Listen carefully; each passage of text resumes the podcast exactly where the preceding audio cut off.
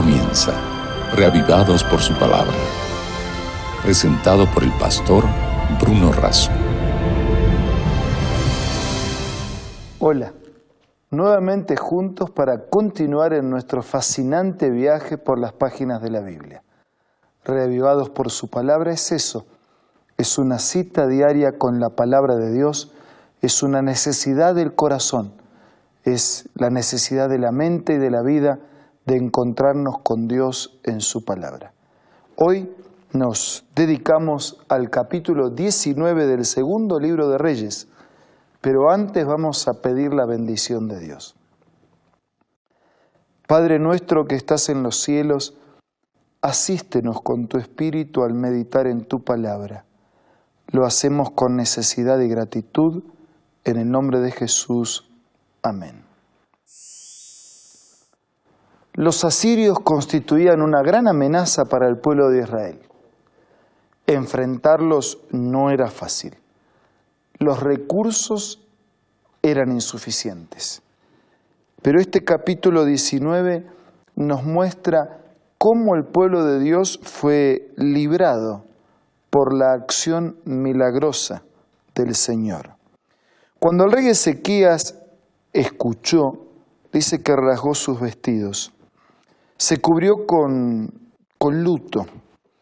Dice el versículo 2 que envió Eliaquín, el mayordomo, a los ancianos de los sacerdotes cubiertos de ropas ásperas, es decir, de luto, para ver al profeta Isaías, para que dijeran, así ha dicho Ezequías, este es un día de angustia, de represión, de blasfemia, los hijos están a punto de nacer y la que da a luz no tiene fuerzas es tan frágil la situación. Los hijos están que nacen y la que da luz no tiene fuerza. Quizá Dios pueda escuchar tus palabras. Quizá Dios pueda ayudarnos a resolver nuestro problema enfrentando a los enemigos.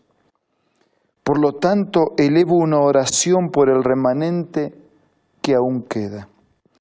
Cuando los siervos del rey Ezequías llegaron para ver a Isaías, éste respondió, así van a decir, así dijo Dios, no tengan miedo, no tengan miedo por las palabras que has oído, con las cuales han blasfemado contra mí los siervos del rey de Asiria.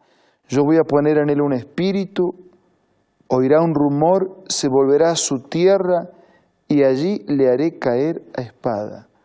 Con un rumor, con un comentario con una situación sobrenatural, permitida, creada por Dios, iba a espantar, iba a dispersar al enemigo hasta destruirlo totalmente. El relato continúa para decir, versículo 11, ¿has oído lo que han hecho los reyes de Asiria, todas las tierras que han destruido?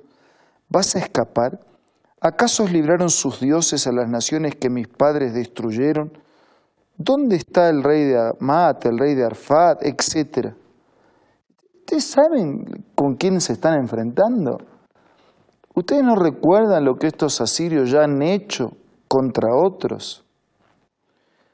Versículo 14 dice que Ezequías tomó la carta de mano de los embajadores, después de leerla, subió a la casa de Dios, la extendió delante de Jehová, oró delante de Dios de esta manera.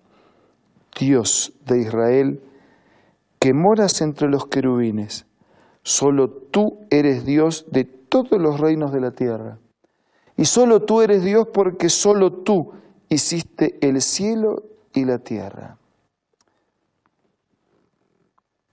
Un profeta que reconoce la exclusividad de Dios porque Él era el único creador del universo.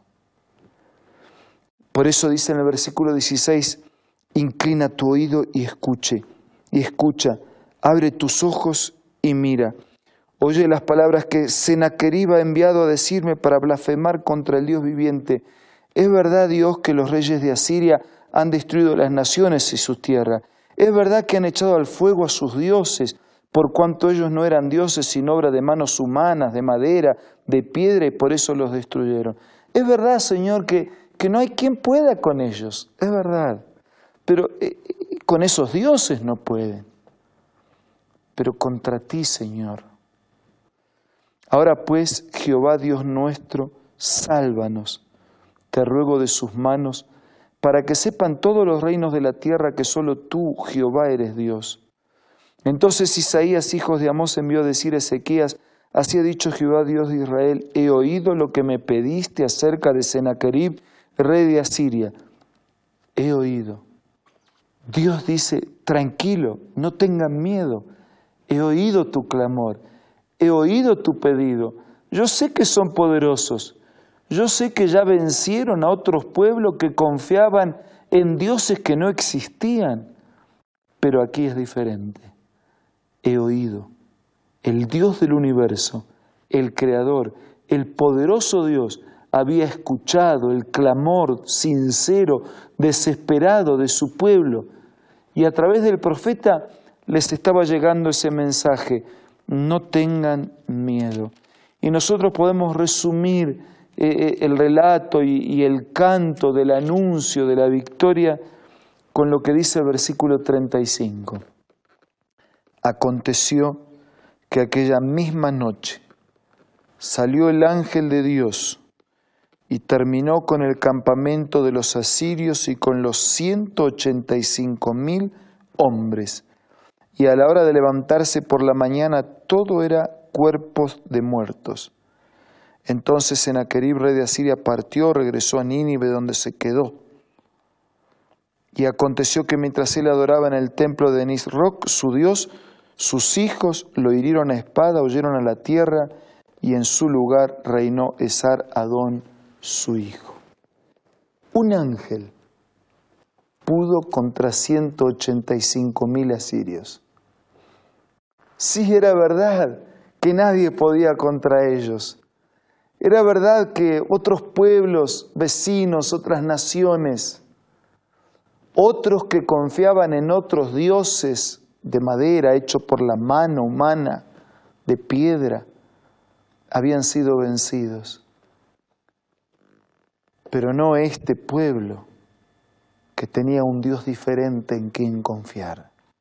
Y diferente porque era verdadero, diferente porque era el creador del universo, el originador de los cielos y de la tierra, diferente porque era el Dios que había hecho todas las cosas, el único existente, porque era verdad. Y en ese Dios verdadero confiaron.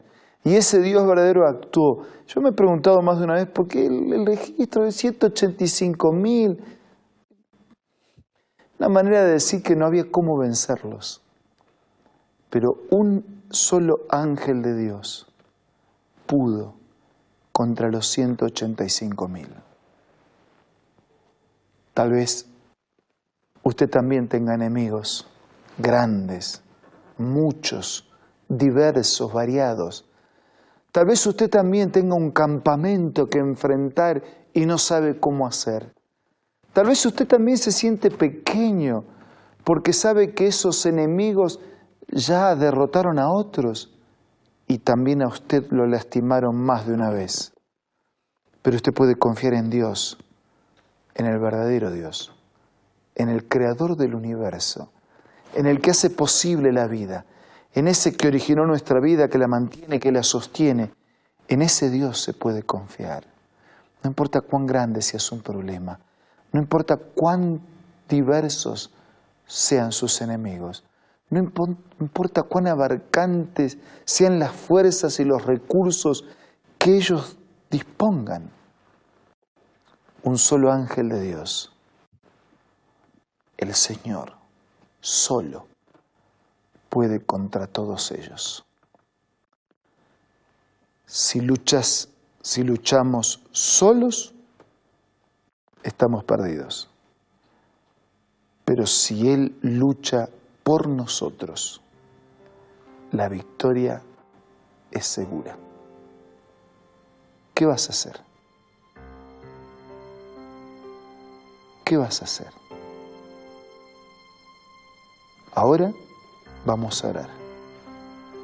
Y en el silencio del programa y de la oración, digámosle personalmente a Dios lo que queremos hacer. Padre nuestro que estás en los cielos, ya estamos cansados de luchar solos. Hemos sido testigos de fracasos y de caídas. Queremos que tú luches por nosotros. Queremos ser vencedores sobre el mal, sobre la multitud de enemigos que nos rodean. Por favor, danos la victoria. Bendice a todos nuestros amigos. Rodéanos con tus brazos de amor y de misericordia. Te lo pido y te lo agradezco en el nombre de Jesús. Amén. Muchas gracias, muchas gracias por acompañarnos día a día. Nos reencontramos mañana para seguir siendo reavivados por la palabra de Dios. Esto fue Reavivados por su palabra, presentado por el pastor Bruno Razo.